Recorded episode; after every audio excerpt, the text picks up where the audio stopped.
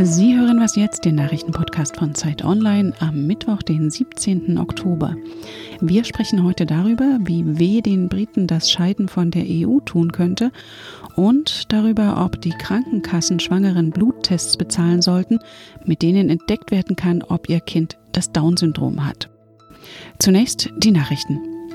Nach ihrem historisch schlechten Wahlergebnis muss sich die CSU jetzt nach einem Koalitionspartner umsehen und heute beginnt sie mit den Sondierungsgesprächen. Und auch wenn die CSU mit allen Parteien außer der AfD reden will, ist wohl ein Bündnis mit den Freien Wählern am wahrscheinlichsten. Sie sind der Wunschpartner von Markus Söder, den seine Landtagsfraktion erneut als Ministerpräsident nominiert hat. Über personelle Konsequenzen soll erst nach einer erfolgreichen Regierungsbildung diskutiert werden, so will es zumindest Parteichef Horst Seehofer. Ihn machen nicht wenige in der CSU für die Wahlschlappe verantwortlich. Wer eine Mieterhöhung angekündigt bekommt, muss dieser zustimmen, damit sie wirksam wird. Doch kann ein Mieter seine Zustimmung auch nachträglich binnen zweier Wochen widerrufen, wie bei einem Vertrag, den man per Telefon oder online abschließt? Dazu könnte heute ein Urteil des Bundesgerichtshofs fallen. Das Landgericht Berlin hatte bereits entschieden, dass ein Widerruf zumindest dann möglich sei, wenn es sich um einen gewerblichen Vermieter handelt. Redaktionsschluss für diesen Podcast ist 5 Uhr. Diese Episode von Was jetzt wird unterstützt von SAP. Was wollen Unternehmen? Umsatz, Wachstum, Gewinne? SAP ist davon überzeugt, dass Unternehmen auch gesellschaftliche Verantwortung übernehmen. Ob Klimawandel oder Diskriminierung, ob Bildungsarmut oder Schutz bedrohter Tierarten. Unternehmen können helfen, die Welt zu verbessern. Und innovative Technologien von SAP unterstützen sie dabei. Ich bin Rita Lauter, hallo. Die Briten wollen mehrheitlich die EU verlassen, so viel ist klar, nur wie. Dafür gibt es auch zwei Jahre nach dem Referendum noch keine Lösung. Dabei soll der Brexit eigentlich in weniger als einem halben Jahr vollzogen sein. Heute Abend sollten die Staats- und Regierungschefs der EU-Länder über einen Austrittsvertrag verhandeln, doch vorab konnten sich EU-Vertreter und Briten noch nicht auf einen Entwurf einigen. Marlies Uken aus der Wirtschaftsressortleitung von Zeit Online beobachtet für uns den Gipfel. Marlies, was genau ist denn immer noch umstritten? Hallo Rita, also genau umstritten ist vor allem die Grenze auf der irischen Insel. Nordirland gehört eben zu Großbritannien, würde im Fall eines Brexits eben rausfallen aus der EU und auf der anderen Seite haben wir den souveränen Staat Irland. Und man hätte eigentlich eine EU-Außengrenze genau auf der Insel. Und das wollen eigentlich alle Beteiligten um jeden Preis vermeiden es gab in den 90er Jahren so viele gewalttätige Konflikte zwischen dieser gespaltenen Insel, zwischen den Protestanten im Norden, dem katholisch geprägten Süden. Und man hat sich in dem Karfreitagsabkommen darauf geeinigt, eine Grenze zu ziehen, aber sie offen zu lassen, um eben diese Stimmung dort zu befrieden. Und wenn aber eben Nordirland im Fall eines Brexits rausfällt, dann muss ja de facto wieder eine Grenze auf dieser Insel verlaufen. Und diesen Status hinzukriegen, das ist irgendwie so vertrackt, dass daran die Verhandlungen schon seit Monaten scheitern.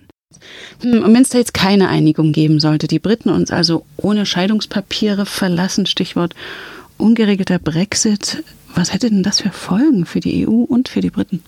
Also ist klar, natürlich, das gibt erstmal Chaos. Man weiß allerdings nicht, in welchem Ausmaß jetzt. Da gibt es verschiedene Szenarien, da beschäftigen sich sehr viele kluge Leute mit, wie schlimm das eigentlich sein wird. Das weiß halt niemand, das kann niemand wirklich schon durchspielen mit konkreten Zahlen, aber es gibt natürlich sehr viele Warnungen, dass das Wirtschaftswachstum einbrechen könnte, dass Banken ihren Hauptsitz von London, dem Finanzzentrum, wieder zurück in die EU verlagern. Und es wird ja durchgespielt, zum Beispiel, was das für die Logistik bedeutet, für den Aus Austausch zwischen eben Großbritannien, der Insel und der EU. Und da werden jetzt schon Autobahnabschnitte einmal gesperrt, um auszutesten, okay, wie viele LKWs können da eigentlich parken, wenn wir wieder Grenzkontrollen in Dover einführen, weil natürlich müssen dann Zölle eingeführt werden.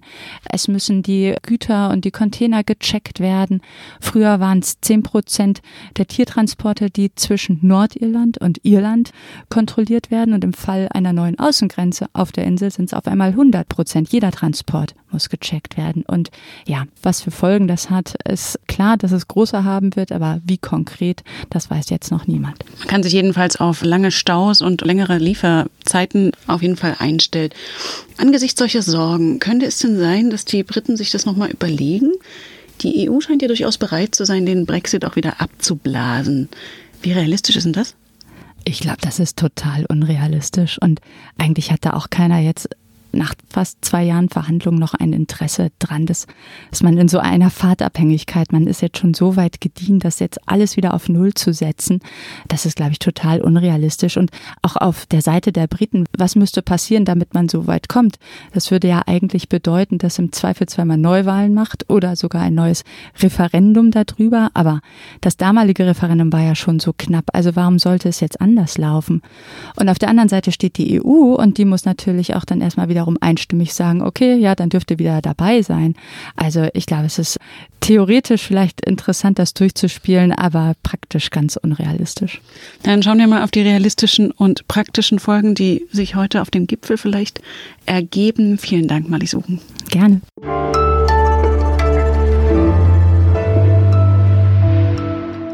Und sonst so? Rückenschmerzen, Angststörungen, Appetitlosigkeit. Für den medizinischen Gebrauch ist Cannabis in manchen Staaten erlaubt. Wem es um den Konsum als Genussmittel geht, für den ist Kanada ab heute eine entspannte Adresse. Denn als erste große Industrienation gibt das Land Marihuana als Genussmittel für Volljährige frei. 30 Gramm sind für den Eigenbedarf erlaubt. Und wer das Ganze professionell betreiben will, kann in Kanada übrigens auch studieren, wie man Marihuana kommerziell anbaut.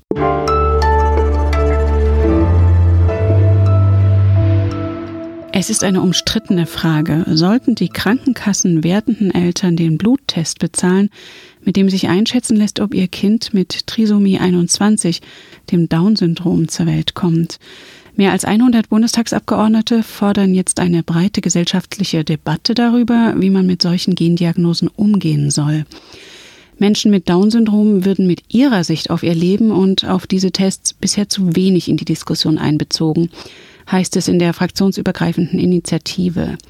Bei mir im Studio ist jetzt Alina Schadwinkel aus dem Wissensressort von Zeit Online.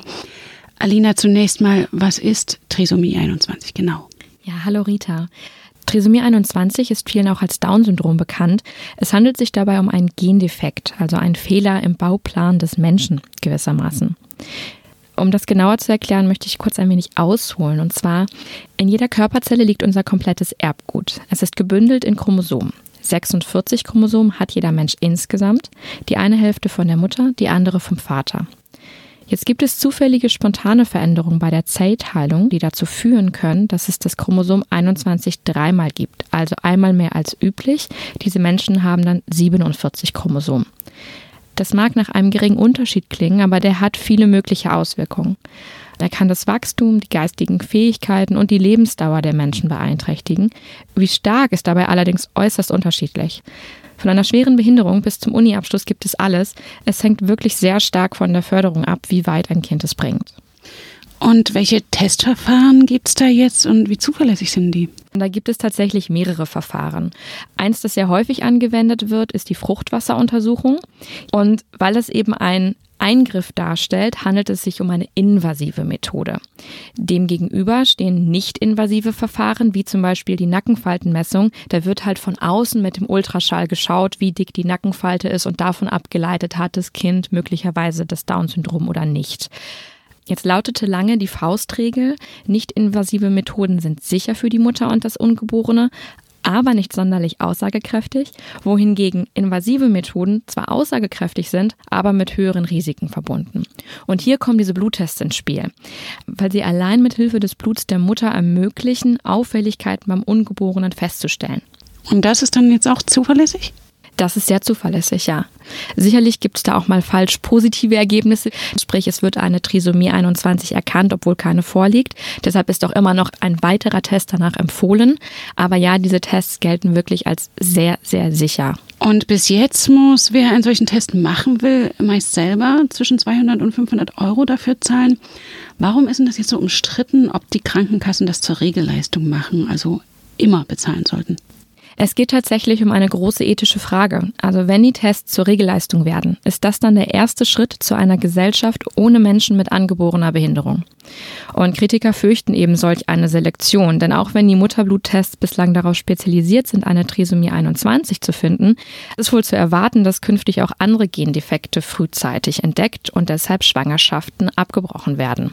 Das heißt aber auch, die Option einer einfachen und frühen Untersuchung könnte die Zahl der Spätabtreibungen verhindern. Und diese sind für Eltern oft ein traumatisches Erlebnis. Also ist das jetzt ein Gewinn, dieser Bluttest, oder ist es ein absoluter Schrecken? Darüber gilt es halt als Gesellschaft zu debattieren und zwar viel breiter, als das bisher geschehen ist. Gibt es denn Erfahrungen in Ländern, wo Schwangere den Test bereits bezahlt bekommen? Führt das wirklich zu mehr Schwangerschaftsabbrüchen? Also im Fall der Bluttest ist das noch nicht ausreichend untersucht, als dass ich dir da jetzt eine zuverlässige Antwort geben könnte. Ähm, der Test ist ja noch recht neu. Das heißt, es gibt hier kaum Daten. Was es gibt, sind Studien über die möglichen Folgen der bislang genutzten Verfahren, also dieser nicht invasiven und invasiven Methoden. Und da hat zum Beispiel eine Untersuchung in Dänemark gezeigt, dass nach der Einführung kostenloser Trisomie 21 Tests im Jahr 2004 die Zahl an Neugeborenen mit Down-Syndrom von etwa 55 bis 65 pro Jahr auf rund 30 sank. Das ist also fast halbiert. Die Zahl ist nun allerdings stabil. Und ein ausführliches FAQ zum Thema gibt es auf Zeit Online zu lesen. Vielen Dank, Alina Schadwinkel. Das war Was Jetzt, der Nachrichtenpodcast von Zeit Online. Sie erreichen uns unter wasjetzt.zeit.de und wenn Sie mögen, hören wir uns morgen wieder.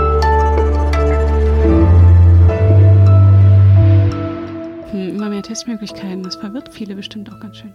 Das kann absolut verwirren. Man steht jetzt plötzlich selbst vor der Entscheidung, was will ich damit machen? Also will ich abtreiben, ganz bewusst, oder entscheide ich ebenso bewusst, ich ziehe ein womöglich stark behindertes Kind auf.